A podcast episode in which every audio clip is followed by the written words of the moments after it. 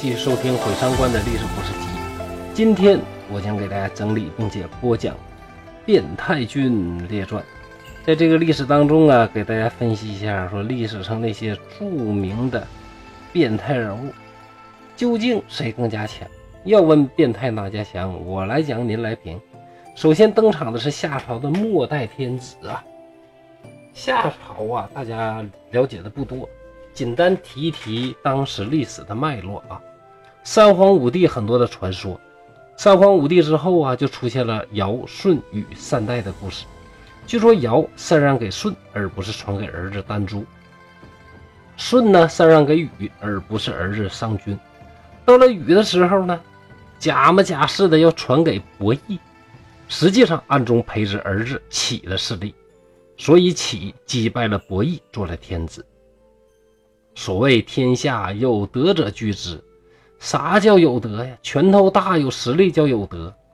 尧传给舜，舜传给禹，禹传给儿子启，归根到底还是谁有实力呀？大家可以听听我另一篇故事啊，叫《尧舜故事》的另一版本，那大家就有相关的一些了解了。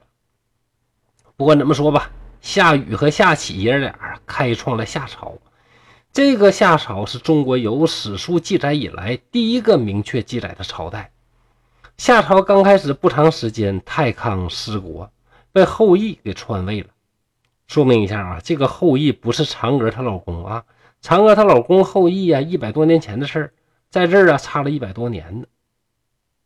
好在太康的儿子叫少康，卧薪尝胆，把后羿给干死，然后把自己的位置给夺回来了。这样，夏朝的天下得以继续传承，传来传去，传到了第十七任君王，叫弑吕鬼手里边。为什么叫弑吕鬼呢？因为夏朝的天子啊，姓弑啊，这个包姒的氏，女字旁加个呃以为的以。而这个吕鬼这个名字很奇怪，吕啥意思呢？就邪啊，鬼是什么呢？十二天干的最后一个人鬼的那个鬼。代表出生日期。夏朝和商朝啊，天子通常都以生日的这个地支来命名。这个弑吕鬼呢，有一个更响亮的名就叫夏桀。这是因为啥？后来商朝建立以后啊，给他上了一个恶谥，就叫桀。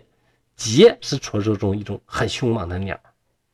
到了夏桀这时候啊，夏天子在诸侯里边位置已经不太行了，影响力很弱。内政不修，外患不断，阶级矛盾非常尖锐，国家进一步走向了衰弱。而这个夏桀呢，天赋异禀，文武双全，据说能徒手啊和猛兽搏斗，掰直那个钩子，而且呢又非常的聪明，大家都以为啊是不是迎来了一个中兴之主呢？结果这个人呢当上天子之后啊，特别迷信于武力，认为拳头可以解决一切的问题。就喜欢呢滥用自己已经很弱的国力，穷兵黩武，四方征战。夏桀有一次啊征讨有司氏，这有司氏族啊，这个没法抵抗，怎么办呢？进贡了一个美女来抵罪。这个美女叫啥呢？叫莫喜。这个莫字呢，就是妹妹的妹，上边那横长，底下那横短。这个莫喜特别得到夏桀的宠爱，夏桀特意给莫喜建造了富丽堂皇的宫殿。整一堆超豪华的家具，这人民本来就苦不堪言，你这么整又加重人民负担了，对不？所以老百姓啊，那活的一个惨呐。传说这莫喜呢，也多少有点什么抑郁症，不爱欢笑。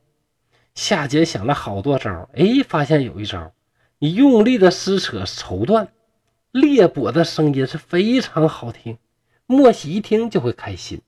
于是夏桀呀，就把大量的绸缎放那儿，只要美人不高兴，就让人呢大声的去撕扯丝绸，让美人开心。那有朋友可能说那撕个丝绸是啥呀？那《红楼梦》里边晴雯撕扇子，上边还有字又有画，那多贵重啊！那扯点丝绸有啥了不起？大家可注意呀，你得看啥时候，对不对？那时候是夏朝啊，那生产力跟明清能比吗？差太远了，对不？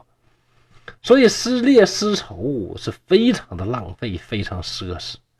到了夏桀晚年，更加荒淫无度，命人造了一个很大的酒池，然后呢，带着一大群的男女啊，裸体在上面划船。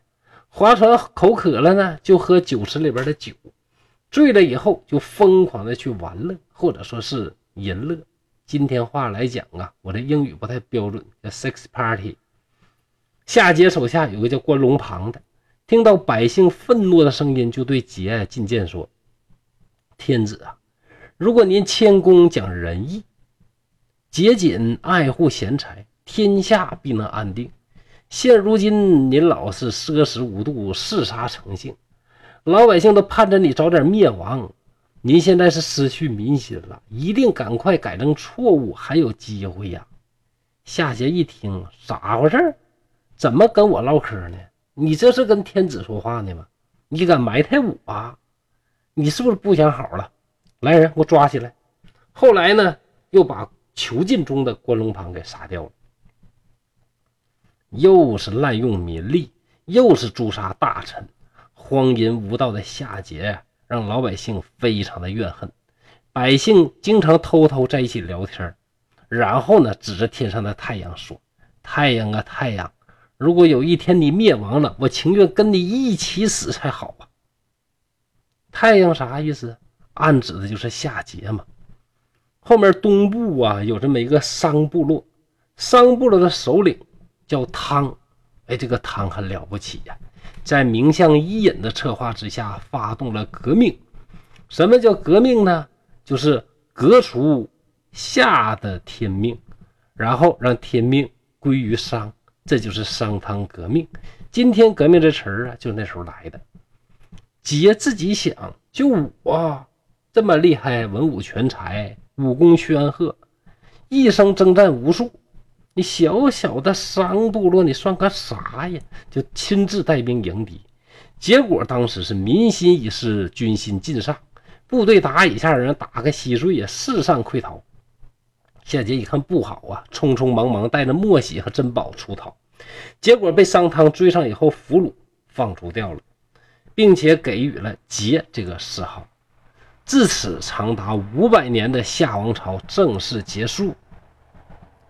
说到这儿，有朋友说了：“你这么一唠啊，我咋感觉什么夏桀呀、商纣啊、周幽王的故事咋这么像呢？都有一个女的啊，夏朝有莫喜，商朝有妲己，西周有褒姒，全都搞什么酒池肉林呐、嬉戏诸侯啊、残杀大臣啥的。那这咋回事呢？我是这么认为的啊。一个是呢，这些儒家大师记录历史的时候。”都想强调一下“红颜祸水不可亲近”这个原则，就把事儿啊往这个女人身上赖。再有一个呢，时代太久远，记载太少，那也没什么太多素材，对不？没法发挥，编来编去就只能编到这个程度了。毕竟汉朝人也好，今天人也好，谁也不能穿越回去看看到底是咋回事对不？